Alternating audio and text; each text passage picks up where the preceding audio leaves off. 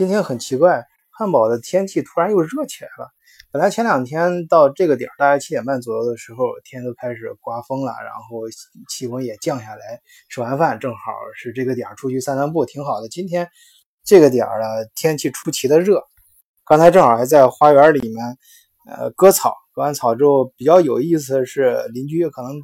今天录音的时候。呃，听友们也能听到那个背景里面有好多小孩在吵啊，邻居可能天气有点热啊，好多小孩邻居小孩都在花园里面吵闹嬉戏吧，哎，不过倒是很有生活气息啊，啊，特别生活气息。我刚才就是割完草之后，本来这个呃这个德国大家知道那个花园，你那个草不能不能超过一定长度啊，你要长得太太长没有割的话，呃，周围邻居是可以报警的，然后这个政府机关会。派人专门来割，割完之后，你不，你可别想这是什么好事啊！他割完之后，然后随后账单都寄到你家里了，该多少钱你得掏多少钱。所以你要定期去割草。这个草割完之后，本来我是要放垃圾桶里扔的，哎，正好邻居家养的兔子，哎，就非常很自然的就问他，哎，你要不要 这个草？不是乌龟草。本来我是开玩笑的，哎，结果人家真的过来，呃，从垃圾桶捧了几把草。呃，也也不是还没倒到垃圾桶里面，从那个割草机里面，我看都有点脏了，我觉得很不好意思。人家哎，就是直接就就用双手就直接去抓，也没戴什么手套，直接去抓一抓了几把，然后放到人家兔子笼里面，就很自然那种动作。当然邻居穿的也是穿个大裤衩嘛，就是这种感觉真的是很有生活气息。而且放回去之后，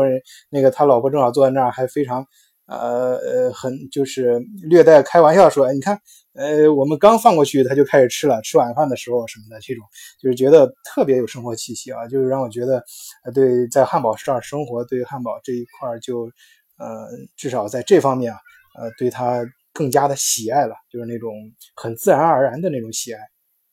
那我想大家也肯定可以猜到了，今天我们要聊哪个城市？不错，就是汉堡。汉堡啊。其实很多中国人喜欢，尤其是啊经商的朋友。其中有一个比较神道的 经商朋友跟我说：“你知道为什么中国人喜欢汉堡？我不知道，而就是因为汉堡离水近。你要水在中国这个传统的文化里面象征什么？就是象征财啊，水就是财运。”你看那一般大那个庄园比较有讲究的人啊，他那个前面都要，呃，就如果前面没有水的话，他会造一个小喷泉啊，人工的啊，就要有有水，活水在流来流去啊，就是财，特别是那种喷泉要源源不断的往上喷啊。当然这是一种人为的说法了，但我觉得我个人总结，其实主要有两个原因是比较合理的，一是因为汉堡它是港口。啊，据说汉堡华人是水是非常深的，就是这个水就是引号的啊，指的是就是呃深浅水深水浅，就是江湖的那个感觉。呃，是因为最早来到德国的华人啊，就是通过港口嘛，那个劳工。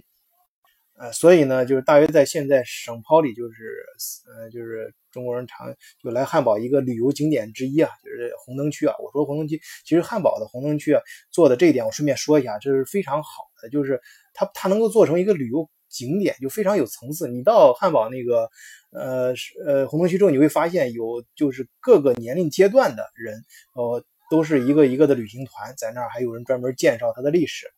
它里面的一些呃风情啊，还有色情文化什么这种都做的非常正规啊，就是很具有观赏性，所以我觉得它的红灯区管理啊，就是很有意思，应该确切说就非常好，就是就确实是管的非常正规。本来是大家觉得是比较呃拿不上台面的东西，哎，他整理的给你整成一个高大上的东西啊，很拿得上桌面。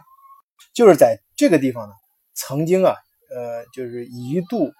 呃，就二战之前的时候，有华人，就华人从上上个世纪，就一八几年的时候就来嘛，在德国聚集最多的地方就是汉堡，汉堡聚集到一定时候就在那条呃红灯区里面有一条街，那条街在二战之前曾经聚集的华人非常多，他那个所以说他就就就差不多就形成了就华人街，所以说在德国历史上，呃呃唯一有可能形成唐人街的地方。啊，就是汉堡的，嗯，在红灯区里面那条街。但是后来呢，就是是由于这个二战，希特勒，大家知道啊，就就这这这个，我顺便说一句，国内不是有好多一些人，年轻人可能不太懂事啊，崇崇拜希特勒，懂得元元首非常的这种呃厉害啊！我想他主要是那种心理，就是渴望强大，就是就特别喜欢这种强权人物。实际上，你知道这个希特勒跟中国交集，可能在中国，比如说由于由于我们在中国发生的一些事情，呃，我们记得看过一些什么日记啊，德国人好像还在这个中日战争中替有替中国说话，但实际上。你要知道，纳粹纳粹他是典型的种族主义者，他认为日耳曼种族是最优秀的，所以其他的一切种族，包括你那个时候汉堡，你居然在这一个区都那么多中国人，有其他种族占领他们土地，人家还想往外扩张土地，要让他这个优秀的种族在阳光下用用这个剑 离取更多的土地。所以他怎么能允许在他地盘上还有其他种族这种？你你像犹太人啊，那个直接送进集中营，成批成批的赶出去，呃，要么就是直接就让他消失。呃，别说你中国人啊，一样，其他种都不行。直那条街，所以一夜，当时，呃，我在前面有期节目里面专门讲过啊，那是采取了一次行动，直接就把那条街，呃，不仅所有的中国人，包括和中国人，呃，结婚的。同居的这些当地德国人也全部通通都抓起来，所以从那之后，那汉堡就不再有这个华人非常聚居的哪条街了啊！再再有华人都是二战之后的事了，慢慢的做生意什么起来之后，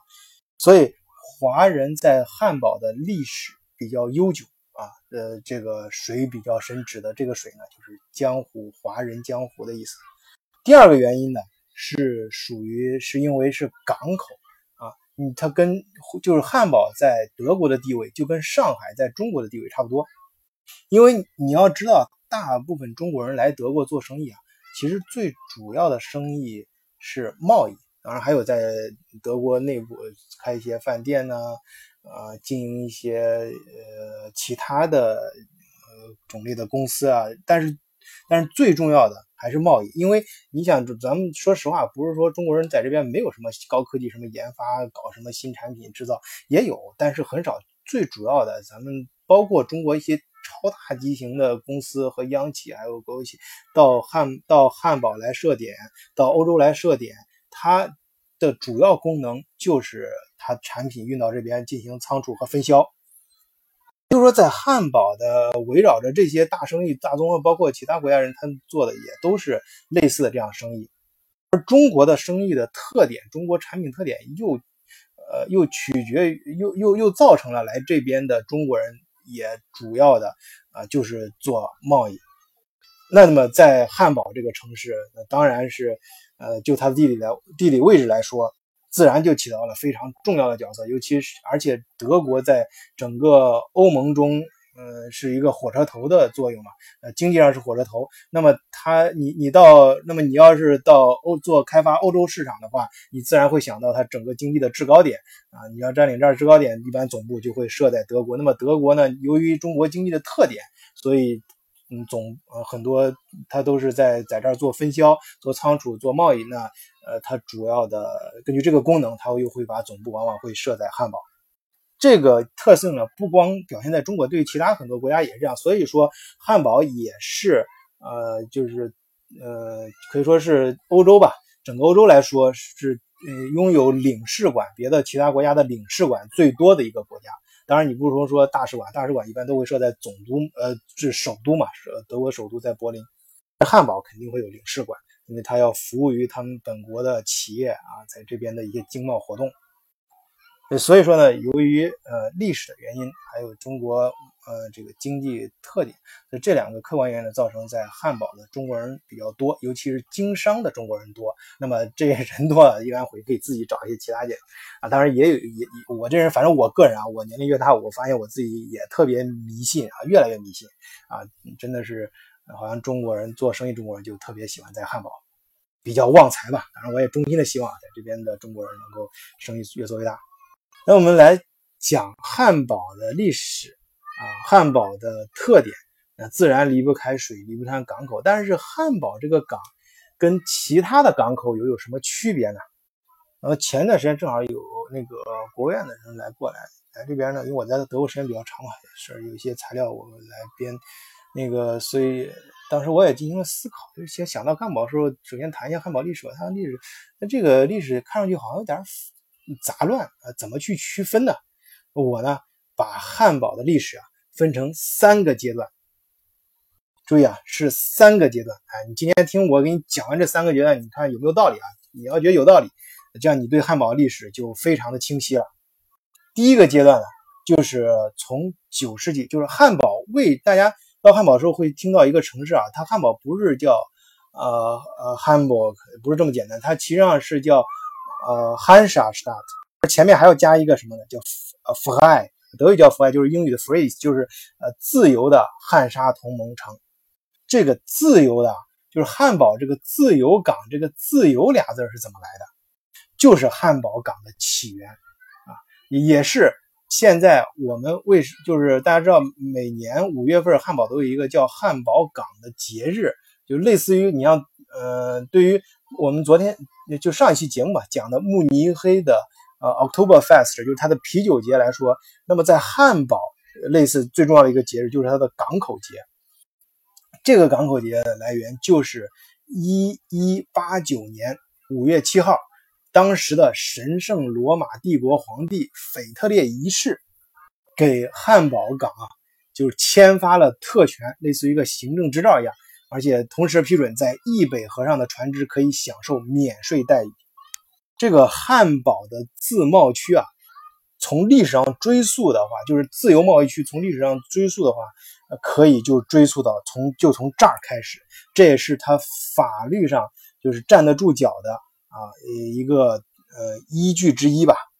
当然发展到今天啊，就已经八百多年了，不是光五月七号这一天，就五月份有这么七呃往后有这么几天啊，连着都被定为是港口节，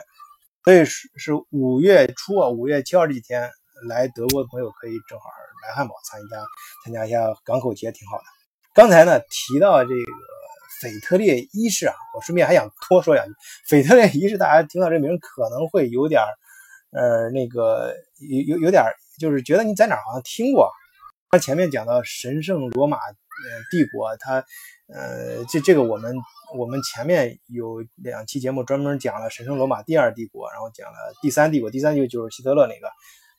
这神圣罗马帝国第一帝国呢，我们呃会肯定以后会。抽时间专门去讲啊，他几任这个德意志皇帝都是很有意思的。其中这个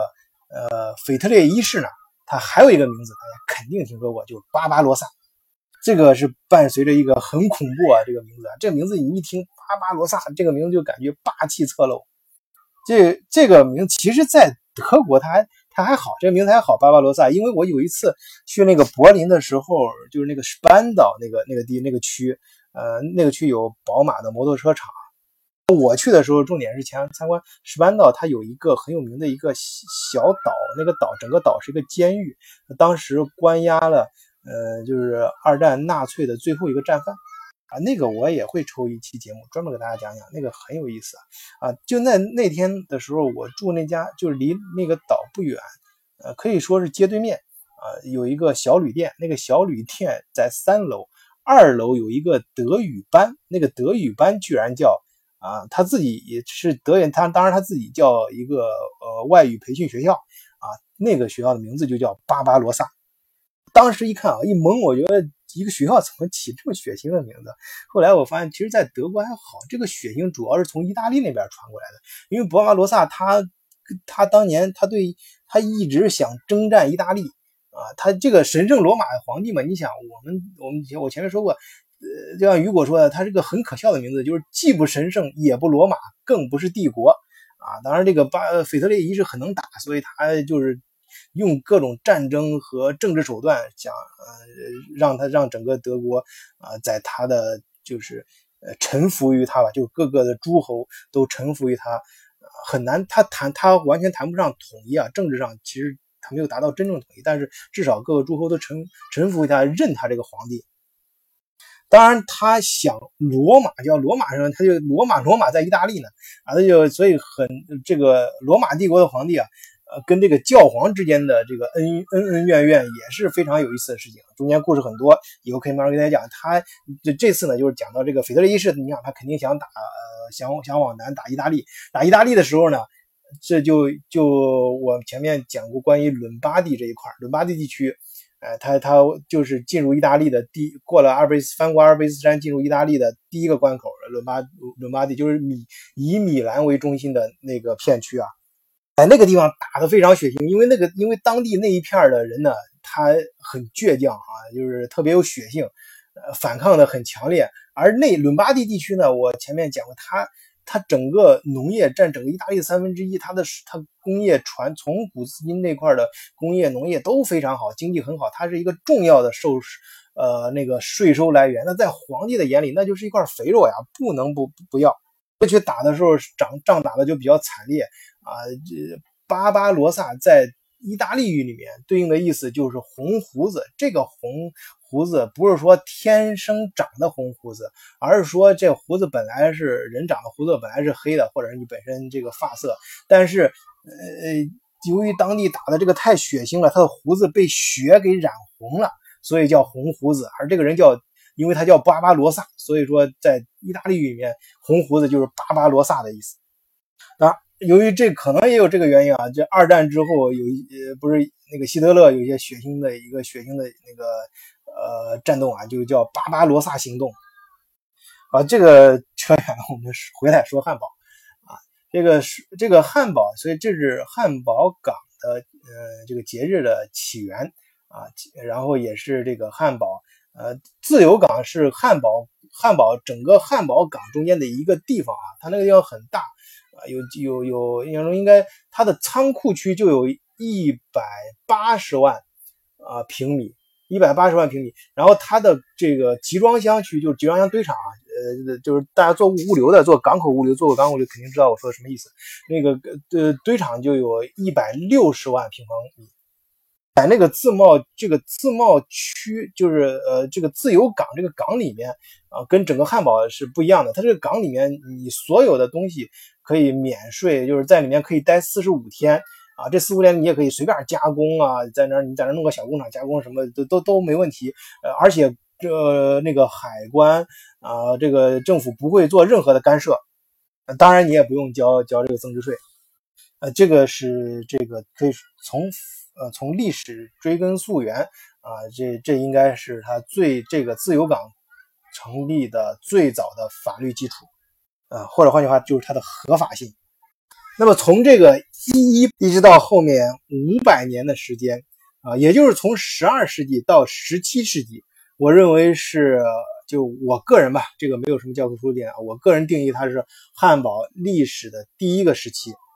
这个时期的特点就是汉沙同盟啊，我可以规定这个先，如果起一个题目了，就叫汉沙同盟。它是是怎么回事？它是由于这个最早期的啊德国。呃呃，对外就是通过汉堡这块发展的最早期中世纪的这种贸易啊，推动产生的这个汉堡这个城市。因为在北部啊，你要德国是按说它嗯，它很可惜，它的地理位置它在它南边是没有入海口，没有地中海什么这些，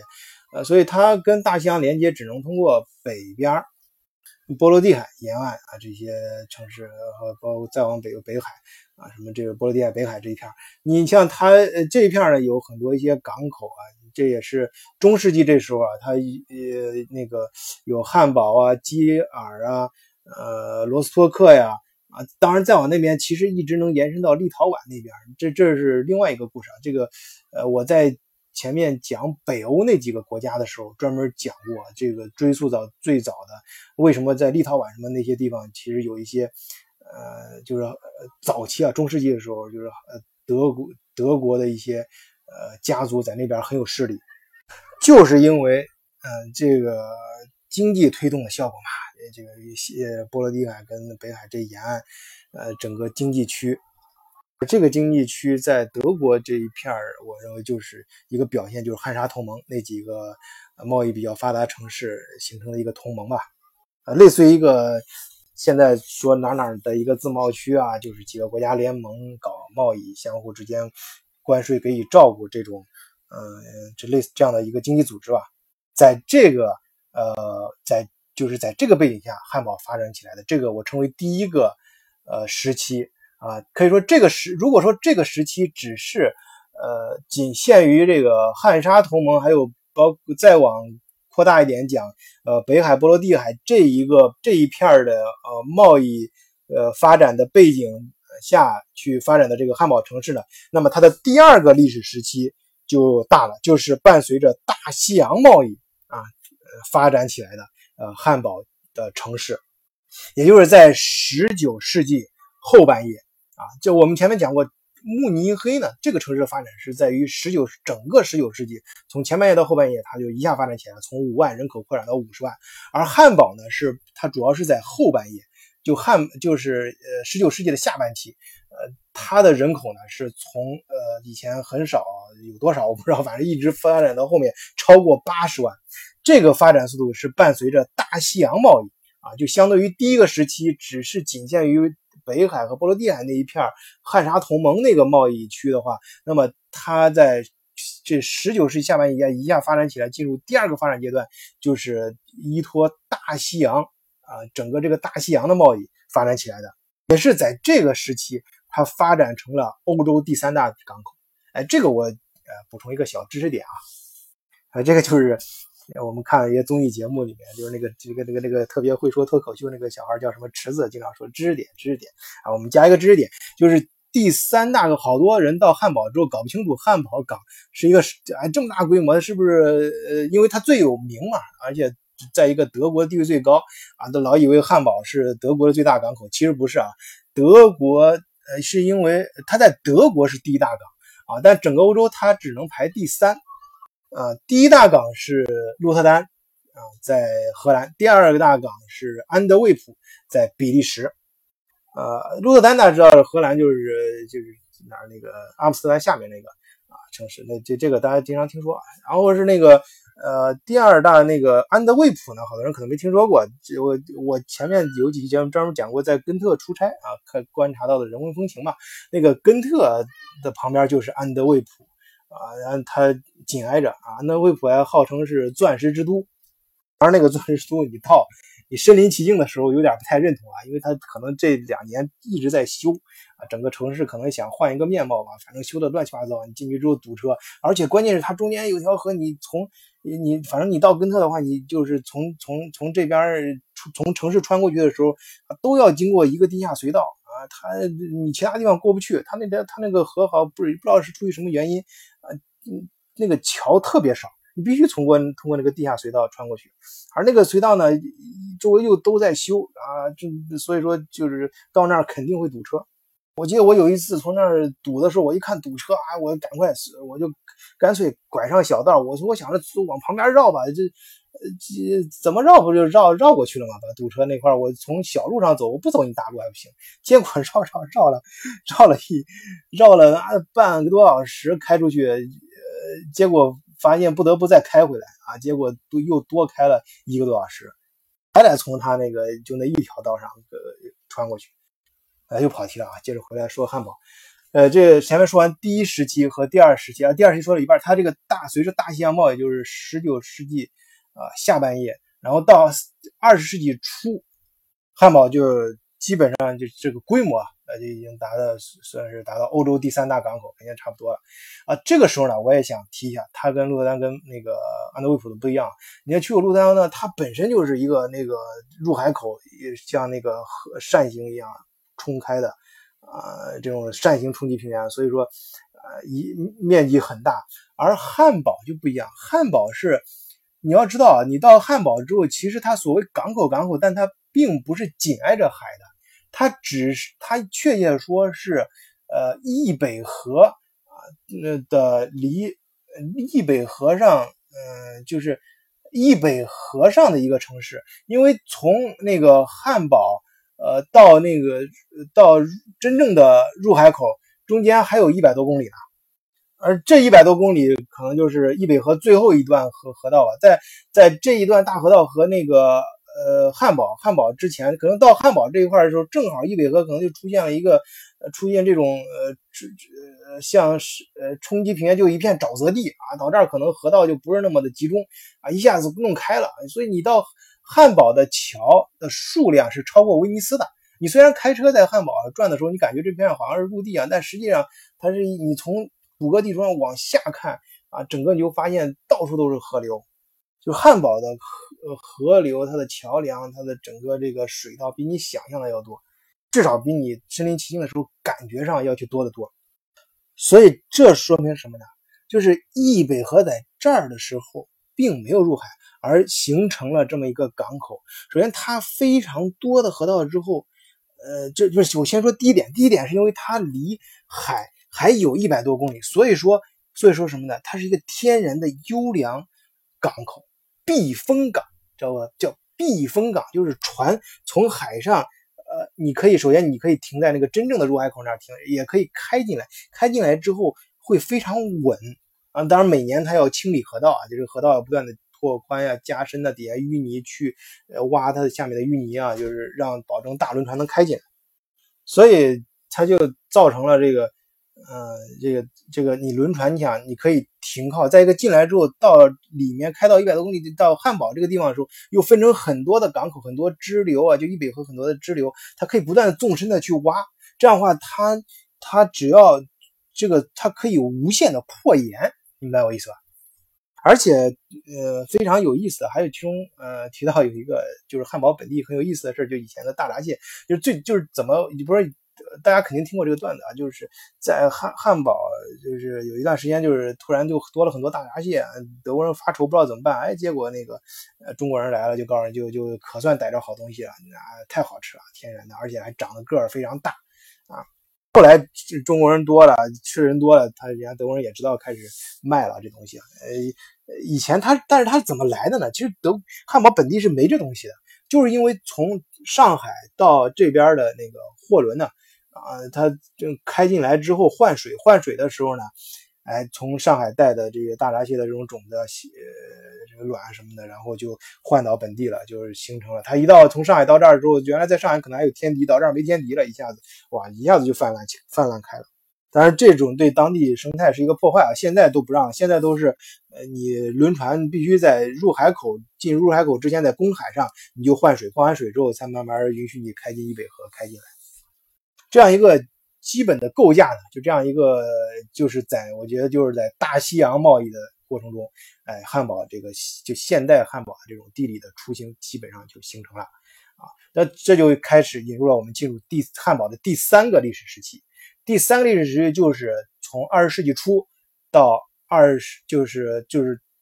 到就是呃，不能说刚刚说错，不是到二十世纪初，就是这种情况一直到二十世纪七十年代啊。就有一个什么标志，它进入了第三个历史时期呢？就是二十世纪七十年代的时候，第一个啊，在汉堡港上第一个这种集装箱吊车拔地而起。那个时候也形成，就汉堡这个有一个，我不想给他做广告啊，就是汉堡一个非常大的一个呃个汉堡港公司啊，呃也是德国的达克三菱里面的上市公司啊，他在那儿立起了第一个集装箱吊车，他后来就。就开始成批的建了啊！现在到汉堡，你从上往下看是非常壮观的这个景象啊。这儿就从那儿七十年代开始，就意味着现代化的汉堡建立起来了，就是现代化的汉堡港。先是这种呃大家能看得见的各种机械，就是德国本身机械就很强嘛，这种大型的吊车、集装箱，呃这种运作能力啊，尤其是跟这种铁路，就是汉堡海路跟它的铁路无缝连接的。这种运作能力啊，依靠机械的所带来的这种便利和效率啊，从硬件上啊，首先体现。第二个，就我理解的第二个现代化，也是引入现代化的管理啊，现代化的运作。所以从七十年代到现在，可以说是汉堡的第三个历史时期。那么这个汉堡的三大历史时期说完之后，就很自然讲到汉堡的现代。汉堡现代要做什么事儿呢？这就是我想讲的汉堡的当代汉堡和汉堡的未来。汉堡它现在要建一个什么呢？它要想建一个大汉堡物流集群啊，这样一个计划啊，这是汉堡政府这明确啊，大家可以去。上汉堡的市政府网站可以看，它这个很清楚的。这个这个呃，你也可以说物流四点零什么的，那是一个更宏观的未来的一个智能化。我不承认，它现在真正想建就就大汉堡物流集群，就不仅包括汉堡市，还包括汉堡周围的其他城市，基尔啊、罗斯托克，甚至到罗斯科那么远啊，就是里贝克啊这些，呃，就是整个这一片区，把它整个德国以汉堡为轴心的这样一个。北部地区建成一个大的物流集群，能够实现什么呢？我理解的是，它要建一个物流的平台，就是在它这里，海陆空都要达到最高的效率，而且无缝连接。就是这个是为什么？大家可以想啊，你像中欧铁路第一班开，我不知道大家还回想起来那个新闻不？第一班中欧铁路是汉堡到郑州啊，郑州大家理解，郑州这个中国的交通枢纽啊，两最早的传统的两大呃这个陇海线和京广线这个交叉地方十字路口交通要道，呃，为什么这边是到汉堡呢？而不是说到什么莱比锡啊，或者是法兰克福到这种呃这个欧洲一个什么十十字路口呢？而是到汉堡，就是因为汉堡它建成了一个物流平台，就是你无无论是你国外的什么呃交通枢纽终端定在汉堡，马上我可以跟你无缝连接到海运，无缝连接到铁路啊，无缝连接到空运。嗯，他他每天在汉堡。你要知道，他这个火车每天火车进进出出啊，汉堡每天都有二百列，不是二百趟，就是二百列，整个那个货车就运货的，就纯粹运货的。其中啊，专门拉集装箱的就有一百三十五列，每天呢。那知道最小的火车站应该也能过一一趟列车，应该也有个三十五吧？因为中国列列车补贴最最低限制是三十五列，你一趟列车要拉三十五个集装箱，是大的四十尺柜那种。呃，所以你可以想象一百三十五列是多少集装箱？这个运输能力，就是说他把它呃做成一个什么呢？把汉堡能够做成一个物流的流量入口或流量出口啊，就是你就是成为就是类似一个。电脑的 CPU 接口，哎，我这个 CPU 电脑里面不管有多丰富、多牛逼的功能，但是都要通过我这个接口，哎，就我保证把这接口做到最最牛，打通海陆空都做到最高效率，啊，整合所有的物流资源，做成一个真正的大的物流集群。啊，今天汉堡呢就先给大家聊到这里吧。三个时期啊，记住了，这三个时期划分，你听明白了以后就想清楚了，好多生意也知道该朝哪个方向做了。